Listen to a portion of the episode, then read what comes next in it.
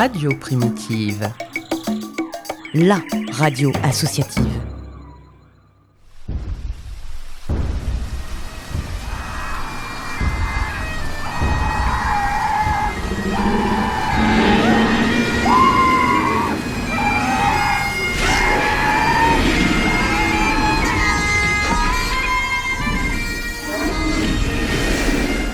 Jurassic Park, le format court qui t'en dit long sur la préhistoire de tes artistes préférés.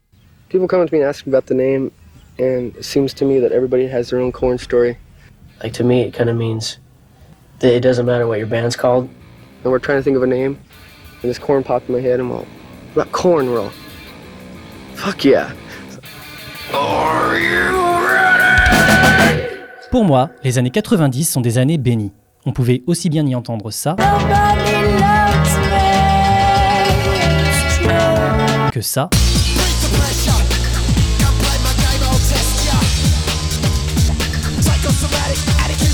Ou encore ça.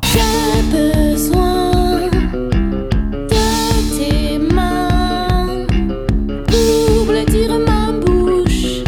Là, elle ne dit plus de conneries. Bon, ça commençait aussi à merder, on va pas se mentir.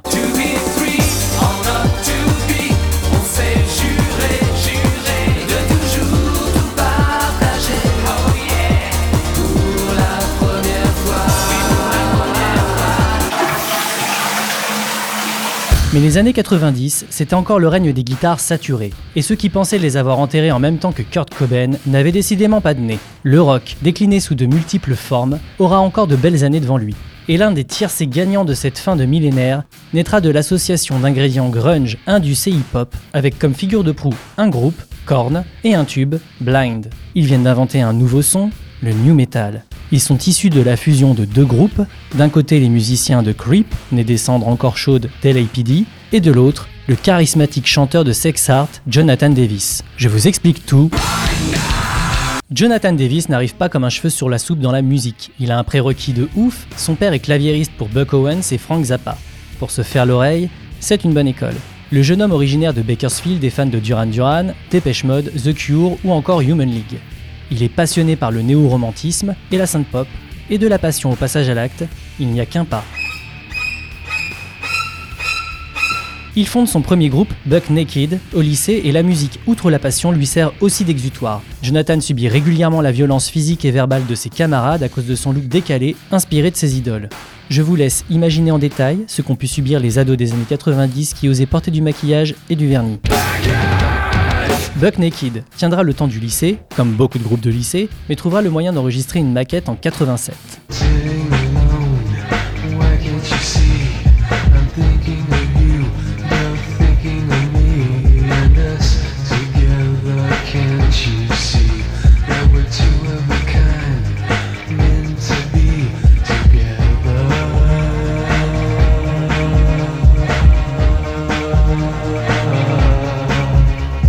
Parallèlement à son boulot aux côtés du coroner, entendez par là qu'il bossait pour la morgue locale, Jonathan devient vocaliste du groupe Sex Art à partir de 1991. Malgré sa difficulté à trouver sa place au sein de cette formation, cette expérience lui permet de se faire la main.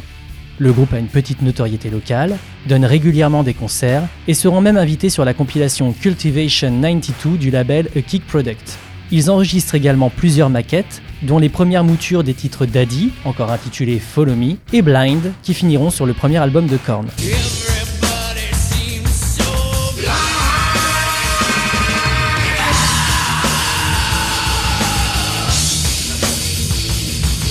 En 1993, Sex Art remporte deux Battle of the Band, la première dans le comté de Kern, la seconde dans celui de Fresno. Et c'est lors de cette seconde battle que la route de John va croiser celle des membres de Creep. Le groupe rentre de Los Angeles et ils cherchent un chanteur pour remplacer celui de leur précédente formation, LAPD. Attendez un peu, Doc. Est-ce que j'ai bien entendu? Et là, on va remonter un peu dans le temps. Vous dites que vous avez fabriqué une machine à voyager dans le temps à partir d'une DeLorean? Pouvoir grand dans la vie Retour donc en 1989, où trois potes originaires de Bakersfield, Richard Morrill, James Schaeffer et Reginald Arvizu, montent un groupe de métal baptisé LAPD. Ils sont à la recherche d'un chanteur, et c'est Pete Capra qui s'emparera du micro et donnera une véritable couleur à leur musique, inspirée du courant metal funk très en vogue au début des années 90. Give it away now. Rejoints par David Silveria à la batterie, les cinq musiciens donnent quelques concerts locaux, enregistrent une démo, mais ils prennent rapidement conscience que leur notoriété locale ne leur suffira pas. Ils déménagent à Los Angeles et signent un contrat avec Triplex Records, pour lequel ils publieront un album en 91, Who's Laughing Now, qui les laissera sur la paille dû à une mauvaise gestion de la part du label qui ne s'empêchera pas de profiter du succès fulgurant de Korn quelques années plus tard en publiant une compile. Le line-up changera plusieurs fois, le groupe connaîtra du mouvement, mais je ne rentrerai pas dans les détails des différents allers-retours de presque tous les membres du groupe. Je m'éloigne d'autant que je m'approche. Fin 91, LAPD n'est plus, mais dans la tête des membres restants, il est hors de question de lâcher l'affaire. Creep se construit sur les ruines d'LAPD courant 92 avec les fondations suivantes Reginald Arvizu, James Schaffer, David Silveria et Brian Welsh. Et si ces noms vous parlent, c'est parce qu'il s'agit du premier line-up de Korn à l'exception de Davis. La place au chant est libre, leur chanteur Cory Sink vient d'être gentiment remercié et le groupe est à la recherche d'une voix pour le remplacer. Et nous voilà de retour à cette Battle of the Bands du comté de Fresno un soir de 93. Les quatre membres de Creep sont dans la salle et assistent au set de Sex Art. La prestation livrée par Jonathan Davis les met tous d'accord. Et si vous avez suivi les épisodes précédents, la suite devrait vous rappeler quelque chose. Creep réussit à débaucher le chanteur de Sex Art, qui se fera la malle le soir même, avant même que le verdict final de la battle ne soit rendu. Creep se change alors en corne, qui enregistre une maquette intitulée Nethermeyer's Mind, signe un contrat pour un album, album qui deviendra un classique du new metal, tout ça dans la même année, et là, je m'incline.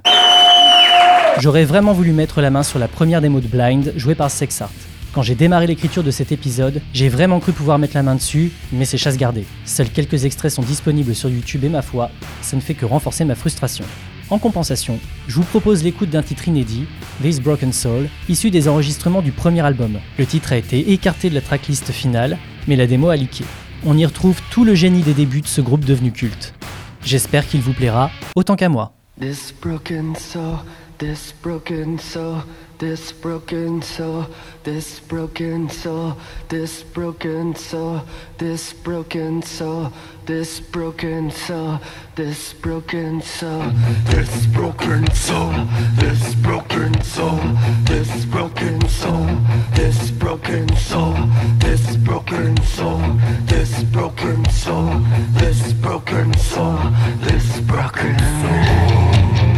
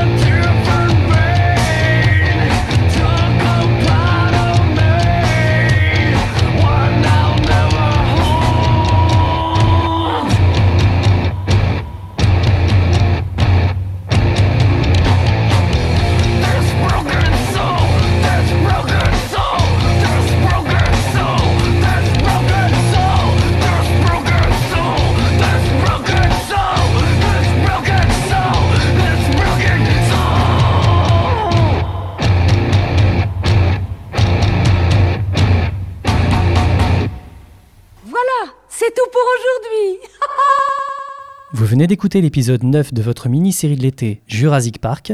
À la semaine prochaine et d'ici là, prenez soin de vous.